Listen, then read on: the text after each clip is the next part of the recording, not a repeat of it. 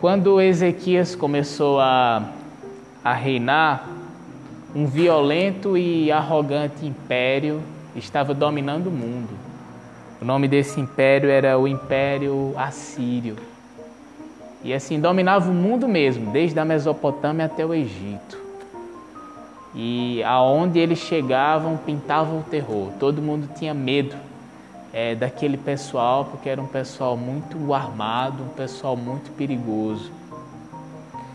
E esses exércitos chegaram até Israel, destruíram toda a parte do norte,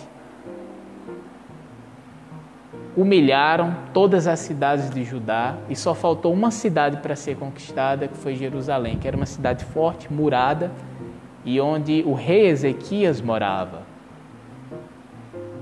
E aí aconteceu algo, algo bem interessante que chama a nossa atenção, porque o, aquele exército poderoso dos assírios cercaram aquela cidade murada de Jerusalém.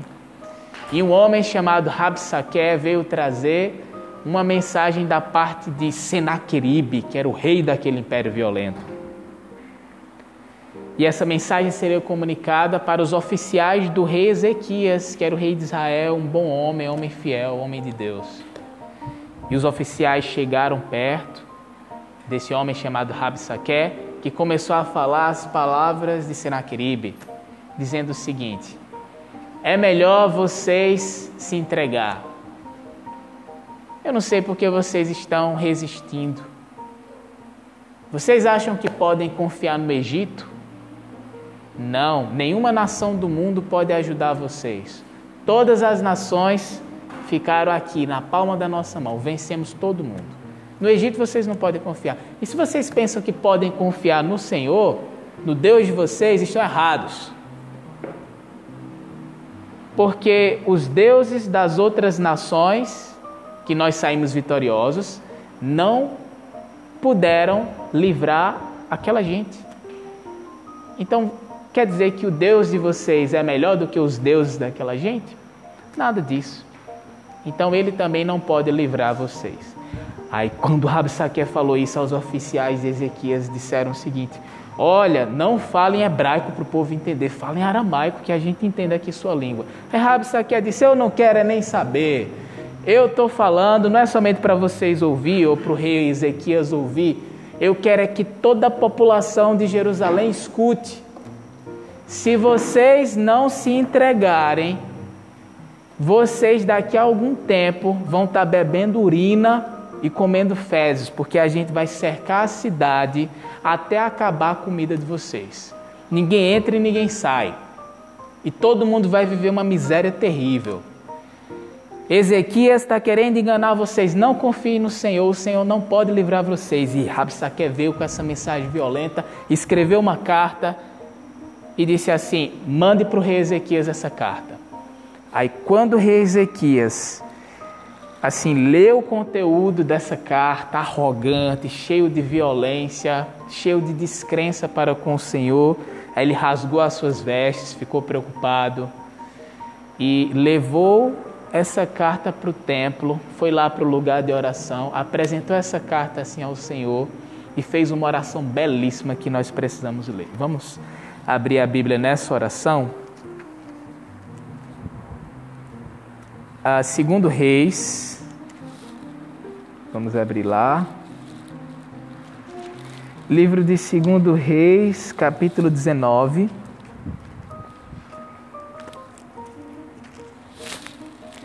Versículos 14 até o 19. Oração belíssima.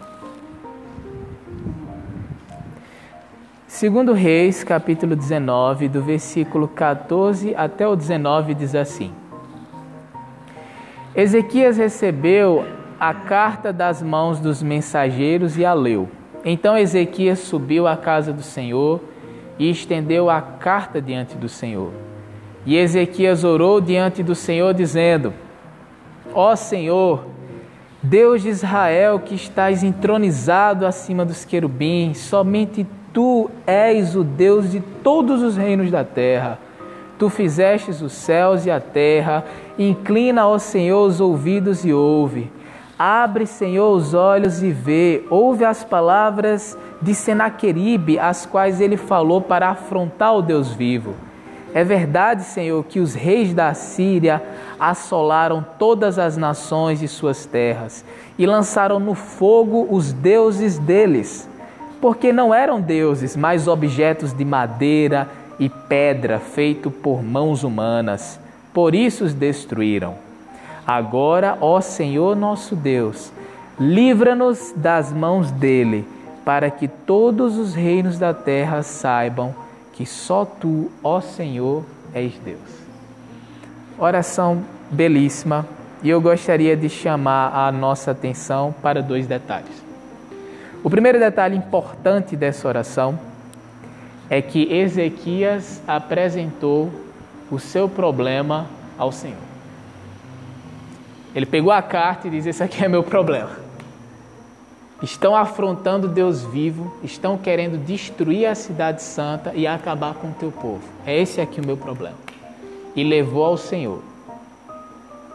Ezequias, com a força de sua mão, não conseguia resolver aquele problema. Aí ele apresentou ao Senhor.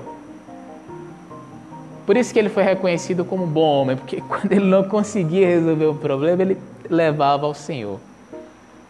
Para que o Senhor fizesse a diferença. E sabe, esse tema vai aparecer com frequência nas Escrituras. Leve o seu problema ao Senhor. Eu me lembro da, de um versículo bem curtinho lá no livro de 1 Pedro que diz assim: Lance sobre ele todas as suas ansiedades, porque ele tem cuidado de vocês. O nosso problema é que a gente guarda as nossas preocupações na cabeça e fica matutando, né?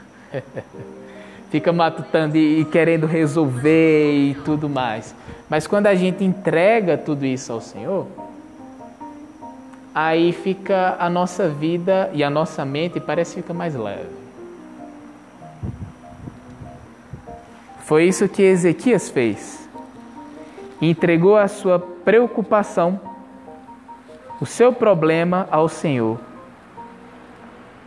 O apóstolo Paulo, em outro lugar da Escritura, diz: Não fiquem preocupados com nada, antes peçam e orem para que o Senhor resolva. E era esse o pensamento de Ezequias. Olha, a minha dificuldade, o meu problema é grande, eu vou apresentar diante do Senhor, porque eu sei que Ele tem todo o potencial para resolver. Então, essa é a primeira lição que aprendemos a partir dessa oração de Ezequias. Apresente o seu problema ao Senhor. Não fique guardando, matutando em sua cabeça. Né? Se a gente fizer isso, aí a nossa cabeça vai longe. Daqui a pouco dá dor de cabeça, a gente adoece. Aí quando pensa que não, por que está doente? Ah, não, porque está muito preocupado. Quem se preocupa demais adoece. Ok, a segunda coisa importante que podemos destacar aqui dessa oração de Ezequias é que ele pediu ajuda ao Senhor para que o Senhor fosse glorificado. Isso aqui nos chama muita atenção. Ele não pediu ajuda ao Senhor porque ele queria e estava na pior e queria agora ficar melhor, tá entendendo? Isso é uma oração bem egoísta, né? Tipo, ah, estou na pior agora, me ajuda, me ajuda, me ajuda, e é isso, mas essa oração de Ezequias, ela é muito propositada, ela tem um propósito assim bem interessante. Se você prestar atenção nela, olhar para o conteúdo, você vai chegar à conclusão do porquê que Ezequias queria que aquele problema fosse assim distanciado dele. Ele diz o quê? Livra-nos livra das mãos de Senaqueribe, para que todos os reinos da terra saibam que só tu, ó Senhor, é Deus. Então, nos livre dessa situação para que todas as nações e todos os povos entendam que o Senhor não é igual aos deuses. Então, ele estava preocupado com o nome do Senhor. Vou dar um exemplo aqui para a gente entender como é que isso acontece na prática. Vamos supor que você quer, por exemplo, iniciar um ministério na igreja, por exemplo, um ministério infantil, né, que ainda está tá em formação. Ah, não, eu quero trabalhar no ministério infantil. A gente tem que pensar por quê, né? Qual o propósito disso? Você tem que pensar antes de fazer. Ah, eu quero trabalhar no ministério infantil para que o nome do Senhor seja conhecido e glorificado através da vida das crianças. Né? Ah, eu quero passar no concurso, eu quero, é, sei lá, fazer minha pós-graduação, meu mestrado, minha faculdade, quero um emprego, né? Mas para que, que você quer isso, né? A gente tem que pensar. Ah, não, eu quero que o Senhor realize esse meu desejo porque eu tenho um propósito bem definido. Eu quero ganhar um salário melhor para ajudar pessoas a partir do meu salário e glorificar o nome de Deus a partir dessa minha ação. Tá entendendo? Então, às vezes a gente pede uma coisa a Deus, mas a gente não pensa sobre o propósito dela e o que vai fazer com essa coisa depois que Deus realizar. Tá entendendo essa questão? Tá entendendo? Não é difícil de entender, né? Pronto. Então, toda vez que a gente for pedir alguma coisa a Deus, pensar no propósito.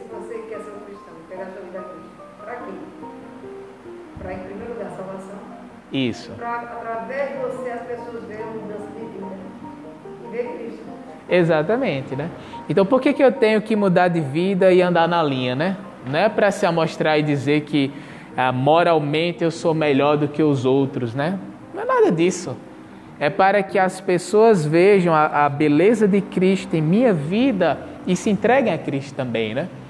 Então a pessoa vai assim se desenvolvendo no que diz respeito à santidade e mudança de vida, para quê? Para que outras pessoas também deem glória a Deus. Né? Então, assim, é, as nossas orações elas precisam é, ser bem pensadas para que a gente veja qual o propósito de cada coisa. E se a gente ora sempre pensando nesse final, né? Poxa, eu tenho esse projeto, essa coisa, mas pense para quê? Como é que o nome do Senhor pode ser glorificado na realização desse evento, na realização da minha oração? Né? Então, pensar isso faz a diferença e contribui para que o Senhor realize a coisa. Voltando agora para a história do, do Velho Testamento que estávamos analisando, eu não contei qual foi o desfecho da história, né? qual foi o fim. Ezequias fez essa oração e Deus ouviu e trouxe uma resposta maravilhosa para Ezequias por meio do profeta Isaías. Ezequias ouviu essa resposta, ficou feliz. Agora, na prática, sabe o que, é que aconteceu? Jerusalém estava sitiada de um exército enorme, de milhares de pessoas. Jerusalém não tinha chance de lutar contra aquelas pessoas.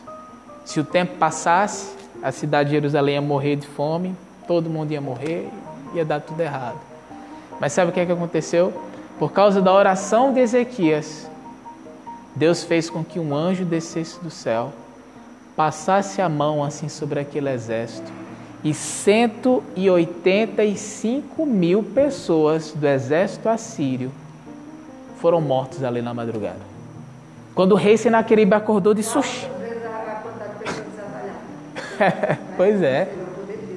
População imensa. Quando o rei Senaqueribe assim acordou, mas teve um susto. Oxite, quem matou a minha multidão do meu exército? O rei Senaqueribe fugiu, ficou assustado e retirou o restante do exército que estava lá, né? Sobrou pouca gente. Ele, que isso, né? Aí o rei Senaqueribe disse: a gente tem que voltar para a nossa terra. Aí quando o rei Senaqueribe voltou para a sua terra, que foi adorar o seu Deus lá, Aí os filhos fizeram uma conspiração contra ele e mataram Senaqueribe, né? E essa foi a história. E Israel ficou livre dos seus inimigos ali. Mas a cidade que estava condenada à morte e à miséria, por causa da oração de uma pessoa justa, por causa de uma oração de uma pessoa que, que realmente queria dar glória a Deus, tudo mudou. Deus ouviu aquela oração e aconteceu algo fantástico. Aconteceu um milagre e o destino do povo de Deus mudou completamente. Essa história é importante para que creiamos no poder da oração e para que oremos cada vez mais. A partir dessa história, gostaria de, de resumir para acabar, é, resumir falando sobre as duas lições que aprendemos. Né? Apresente o seu problema ao Senhor, fique guardando na cabeça e matutando isso.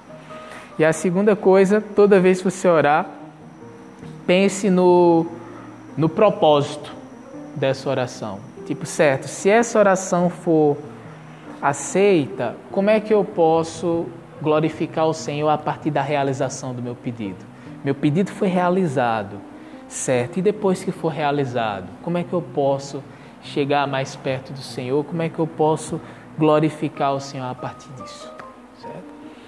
Então, essa foi é, a palavra de hoje, o nosso estudo. Que o Senhor nos abençoe.